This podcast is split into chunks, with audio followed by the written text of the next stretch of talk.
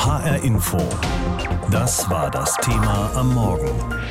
Die neuen Bankräuber. Immer häufiger werden Geldautomaten gesprengt.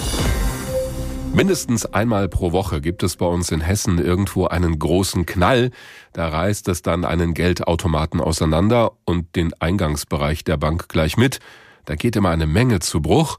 Das Geld wird dann schnell eingesammelt und die Täter verschwinden auf Nimmerwiedersehen.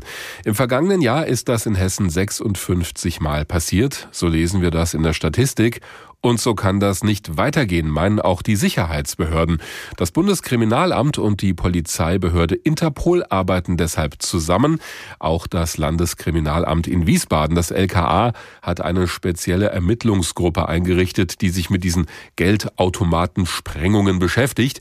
Darüber habe ich mit Sven Eigenbrot gesprochen von der Abteilung für schwere und organisierte Kriminalität beim LKA. Herr Eigenbrot, was wissen Sie denn über die Täter, die solche Geldautomaten einfach mal so in die Luft sprengen? Am meisten Sorgen bereiten uns die schweren Banden der organisierten Kriminalität aus den Niederlanden, die in Form einer Verdrängung seit einigen Jahren den Westen Deutschlands mit diesem Phänomen heimsuchen. Und diese Banden sind Teil der organisierten Kriminalität. Hm.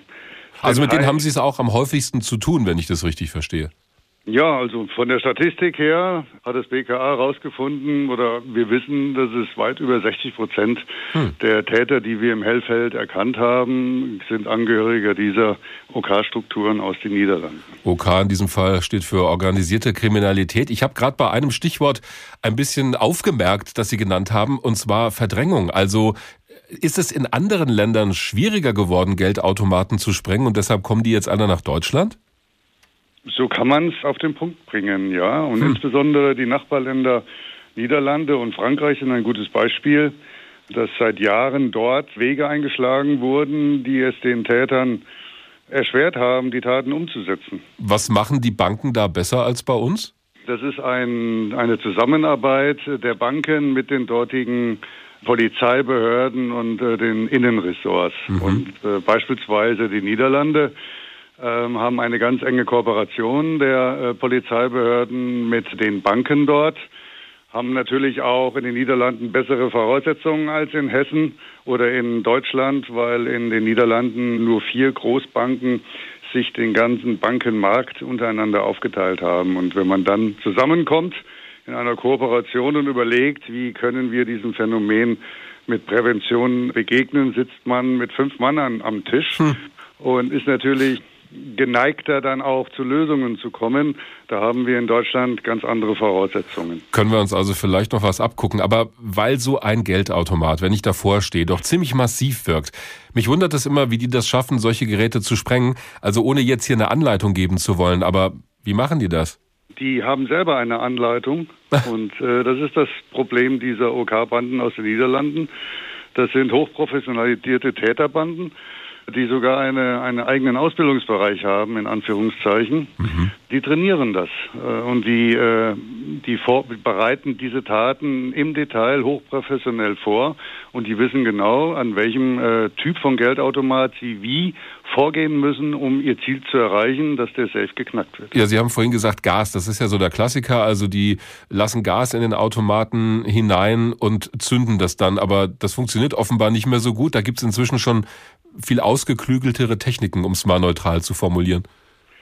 Ja, es funktioniert nach wie vor. Wir haben auch immer noch Taten, die wir feststellen müssen, in denen mit einem Gasgemisch die Tat durchgeführt wurde.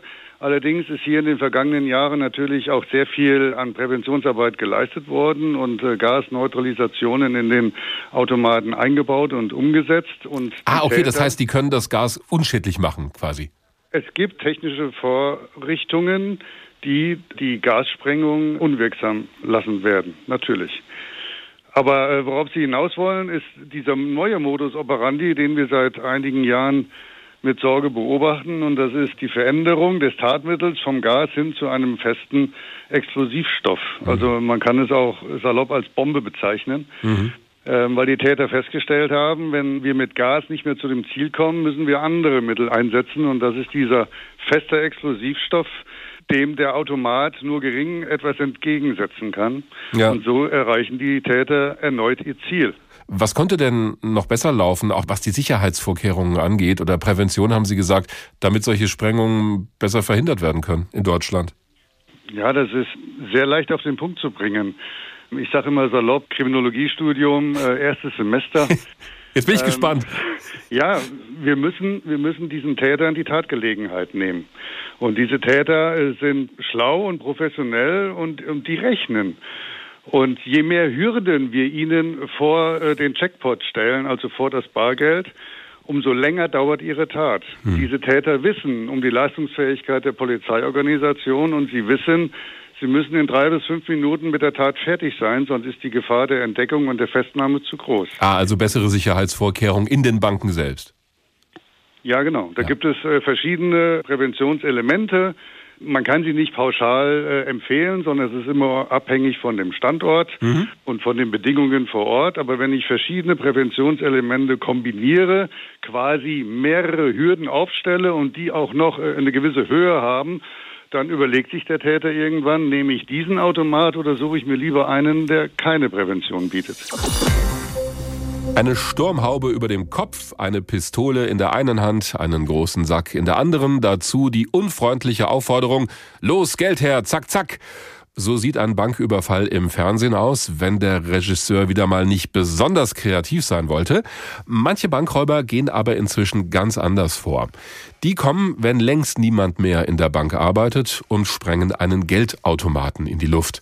Passiert auch bei uns in Hessen regelmäßig, alleine im vergangenen Jahr 56 Mal, so häufig wie noch nie. Wie die Täter dabei vorgehen und was Polizei und Banken unternehmen, um das Problem in den Griff zu bekommen, weiß unsere Hessen-Reporterin Ursula Mayer.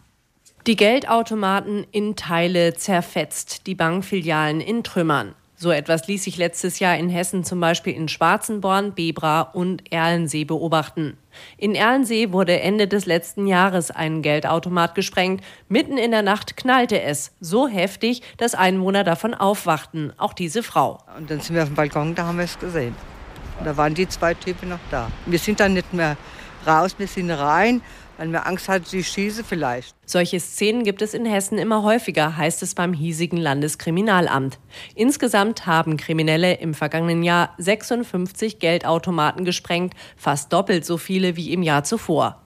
Häufig kamen die Täter mit dem Geld sogar davon. 2021 erbeuteten sie insgesamt rund 2,7 Millionen Euro, sagt Georg Ungefuck, Pressesprecher der Generalstaatsanwaltschaft Frankfurt, die in solchen Fällen ermittelt. Ja, wir erleben das aus unseren Ermittlungsverfahren, dass diese Taten sehr akribisch vorbereitet werden, angefangen von der Anfahrt bis über die Flucht mit Anmietung von Unterschlüpfen, um gegebenenfalls untertauchen zu können, eine gewisse Zeit mit Anmietung von hochmotorisierten Fahrzeugen. Viele der Kriminellen stammen aus den Niederlanden. Was sie ausgerechnet nach Hessen verschlägt, erklärt Andreas Röhrig, Präsident des Hessischen Landeskriminalamts so. Andere Länder, wie beispielsweise die Niederlande, haben äh, sehr früh schon ihre Automaten so gesichert, dass dort eine sehr geringe Wahrscheinlichkeit ist, zum Ziel zu kommen und deshalb den Verdrängungseffekt auch nach Deutschland erzielt. Und das wird hier zunehmend zum Problem, denn die Verbrecher nutzen zum Sprengen nicht nur Gasgemisch, sondern immer öfter auch Sprengstoff,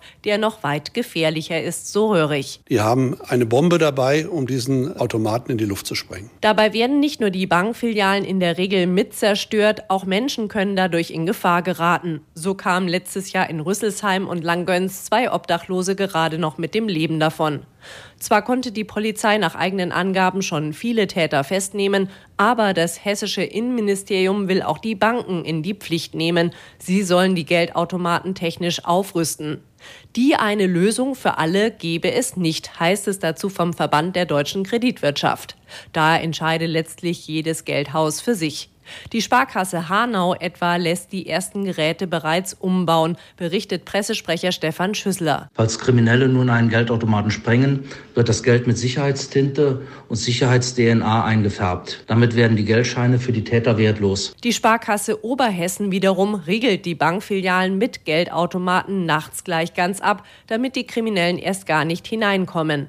Und beim Innenministerium hofft man, dass alle hessischen Geldhäuser solche Maßnahmen ergreifen, damit man das Problem endlich in den Griff bekommt. HR Info. Das war das Thema am Morgen. Die neuen Bankräuber. Immer häufiger werden Geldautomaten gesprengt. So ein Geldautomat ist ein massives Stück Technik. Da reicht es nicht einfach, einen Feuerwerkskracher reinzuwerfen. Da zuckt der Automat nur mit der Schulter, wenn er denn eine hat. Trotzdem schaffen es Verbrecherbanden regelmäßig, solche Geldautomaten zu sprengen und das Bargeld zu erbeuten. Alleine bei uns in Hessen war das im vergangenen Jahr 56 Mal der Fall. Ein neuer Rekordwert natürlich im negativen Sinne. Dabei wird in der Regel der gesamte Automat zerstört und oft auch alles Mögliche in der Umgebung beschädigt. Für die Banken ist das teuer. So ein Bankautomat kostet rund 20.000 Euro. Dazu kommen jedes Jahr nochmal um die 10.000 Euro für den Betrieb, ganz abgesehen von dem Geld, das bei so einer Sprengung verloren geht. Welche Folgen das hat, darüber habe ich mit Dr. Hans-Jörg Leixenring gesprochen. Er hat bei verschiedenen Banken gearbeitet, unter anderem auch als Direktor bei der Deutschen Bank und er ist Herausgeber des Internetblogs derbankblog.de. Herr Dr. Leixenring, wenn das für die Banken so teuer ist, werden wir dann in Zukunft immer weniger Geldautomaten in Deutschland haben? Ist das schon absehbar? Ja, Statistik äh, ist ja immer so eine Sache. Für 2020 hat die Bundesbank 56.868 Geldautomaten verzeichnet. Wenn die Statistik stimmt, dann wären das zwar 158 mehr als 2019, aber über 3500 weniger als 2018. Oder müssen Sie uns kurz helfen? Was sagt uns das am Ende, dass es doch weniger ja, werden? Das sagt noch nicht so viel, weil es gibt noch eine andere Statistik von der deutschen Kreditwirtschaft und die besagt eine Steigerung gegenüber 2018 von 2900 Automaten okay. und dass es angeblich über 60.000 Geldautomaten gibt. Also unterm Strich glaube ich, dass die Zahl abnehmen wird, allerdings nicht dramatisch. Aber wenn wir mal davon ausgehen, dass es doch tendenziell eher etwas weniger geben wird, wir sind ja ein Bargeldland, wird immer so schön gesagt, weil viele halt noch sehr gerne mit Scheinen und Münzen zahlen. Wo sollen das Geld dann herkommen, wenn irgendwann vielleicht die Automaten nach und nach abgebaut werden? Na, noch gibt es einen Automaten für rund 1300 bis 1400 Einwohnern. Das mhm. ist ja schon auskömmlich. Also noch besteht äh, kein Problem, an Bargeld über einen Geldautomaten zu kommen. Aber es gibt ja auch die Möglichkeit seit einigen Jahren, dass man im Supermarkt direkt Geld abheben kann beim Einkaufen. Und das ist, glaube ich, etwas, was inzwischen immer mehr Menschen in Anspruch nehmen, weil es einfach praktisch ist. Äh, man kann es direkt mit dem Einkauf erledigen und muss nicht irgendwo anders noch hingehen. Dann müssen aber auch die Supermärkte einen entsprechenden Bargeldvorrat haben, damit die Leute eben zuverlässig dort ihr Geld bekommen. Lohnt sich das denn für die, wenn wir schon mitgekriegt haben, wie viel Logistik da bei den Banken dahinter steckt mit den Automaten und was das kostet? Naja, für einen Supermarkt ist das eine interessante Rechnung, weil für einen Einzelhandel entstehen ja hohe Kosten durch Bargeld. Die Bundesbank hat das 2019 mal in der Studie erhoben, dass jede Barzahlung im Einzelhandel im Schnitt 1,8 Prozent des Umsatzes kostet. Mhm. Da sind die Kosten der Geldbeschaffung. Man muss ja jeden Morgen Bargeld von der Bank abholen. Die Kosten für die Abwicklung, Scheine, Münzen müssen sortiert, gezählt werden. Nach Geschäftsabschluss muss die Kasse abgerechnet werden. Transport, Sicherung, Lagerung. Das Bargeld muss entweder im Tresor im Laden verstaut werden oder zur Bank gebracht werden. Also insofern sind für den Einzelhandel mit Bargeld viele Kosten verbunden. Und wenn ich die dadurch reduziere, dass ich einen Teil des Bargeldes direkt an den Kunden wieder rausgebe, ist das schon eine interessante Sache. Kritisch würde das erst werden, wenn tatsächlich wir alle nur noch Bargeld losbezahlen. Aber dann gäbe es ja auch keinen Bedarf mehr, Geld abzuheben in dem Umfang. Also insofern geht die Rechnung denke ich mal, auf lange Zeit noch auf. Und die Gefahr besteht ja auch nicht. Die Entwicklung ist ja eher, dass das relativ gleich bleibt, wenn ich Sie richtig verstanden habe am Anfang. Ja, also im Zuge von Corona war mal so eine Tendenz, dass mehr mit Karte gezahlt wurde, wohl auch aus hygienischen Gründen. Es gab aber im letzten Jahr eine Erhebung, dass sich das wieder etwas abgeflacht hätte. Also der Deutsche geht gerne zurück zu seiner alten Bargeldgewohnheit, wie es scheint. Hat das eigentlich irgendwelche Nachteile, wenn ich mir Bargeld im Supermarkt hole? Also bekommt dann irgendjemand vielleicht meine Daten und kann was mit denen anstellen? Also es gilt ja auch für den Einzelhandel die Europäische Datenschutzgrundverordnung. Also ohne Ihr Wissen als Konsument darf keiner was mit Ihren Daten anstellen. Aber für den Supermarkt ist das auch nicht relevant, ob Sie jetzt Geld abheben oder nicht. Und die Bank bekommt es natürlich mit, dass die Supermarktkosten gestiegen sind, dass sie da möglicherweise woanders Geld abgehoben haben, kann sie sich dann ausrechnen. Aber das ist für eine Bank eigentlich auch nicht interessant. Und die Bank hat die Daten eh. Der Supermarkt ist viel mehr daran interessiert, was verkauft wird oder was sie einkaufen und weniger, ob sie jetzt Geld abheben oder nicht. Einige Stände auf dem Frankfurter Wochenmarkt, das haben wir so festgestellt, nehmen schon gar kein Geld mehr an oder machen das zumindest sehr ungerne und erwarten eher, dass wir die EC-Karte dabei haben. Also es scheint so zu sein, dass das für kleine Händler von der Bargeldlogistik noch mal schwieriger ist als zum Beispiel für eine große Supermarktkette. Na, auf jeden Fall, weil die Supermarktkette hat im Zweifelsfall einen Dienstleister, den sie zwar auch bezahlen muss, aber der ihr das ganze Bargeldhandling dann abnimmt. Mhm. Äh, der, der kleine Stand am, am Wochenmarkt hat sowas nicht. Das heißt, der muss selber das Geld zählen, zur Bank bringen, irgendwo lagern. Bargeld ist ein risikobehaftetes Gut, machen wir uns nichts vor. Also es gibt Fehler. Das haben Sie schön Zählen. formuliert. Es gibt Fehler beim Geld herausgeben, es gibt Überfälle, es gibt Diebstahl, es gibt Betrug. Das sind alles Risiken, die mit dem Bargeld verbunden sind. Und jetzt gehen wir mal davon aus, dass ein Einzelhändler steuerehrlich ist, ähm, dann fällt auch dieser Vorteil von Bargeld weg, ähm, sodass äh, auf jeden Fall Bargeld wesentlich unsicherer ist als bargeldloses Bezahlen. Aber unterm Strich, wir Deutschen müssen uns auf absehbare Zeit jetzt nicht vom Bargeld verabschieden, wenn wir das nicht wollen, weil die Logistik immer noch vorgehalten wird. Davon gehe ich aus. Der ehemalige Hauptgeschäftsführer des Bankenverbandes, Michael Kemmer, hat mal gesagt, in 20 Jahren fliegen wir vielleicht zum Mars, aber es wird immer noch Bargeld geben. Kann sein, ja. Und die Bundesbank äh, sagt auch in, in fast jeder Vorstandsrede, Bargeld sei geprägte Freiheit. Ich meine, darüber kann man sicherlich trefflich streiten, insbesondere wenn man über das Thema Geldwäsche noch äh, sprechen will. Aber ich gehe davon aus, digitales Geld wird bei uns auf lange Sicht eine Ergänzung, aber kein Ersatz für Bargeld bleiben. Die Einschätzung von Dr. Hans-Jörg Leixenring, Herausgeber des Internetblogs derbankblog.de. Wir haben darüber gesprochen, wie teuer es für die Banken denn wirklich ist, uns mit Bargeld zu versorgen. Gerade auch vor dem Hintergrund, dass praktisch jede Woche irgendwo in Hessen ein Geldautomat gesprengt wird von Bankräubern. HR Info. Das Thema. Wer es hört, hat mehr zu sagen.